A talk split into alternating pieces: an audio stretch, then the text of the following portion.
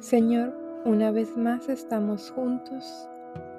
Juntos estamos tú y yo, tú y mis hermanos.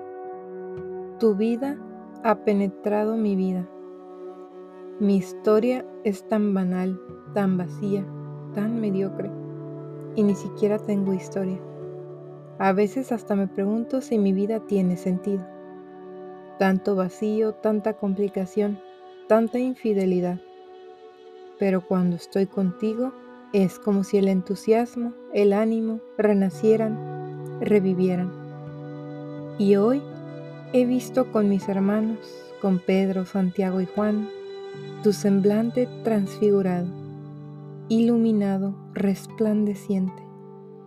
Tú, Señor Jesús, tú eres el Dios de toda luz, tú el Dios de toda claridad y belleza.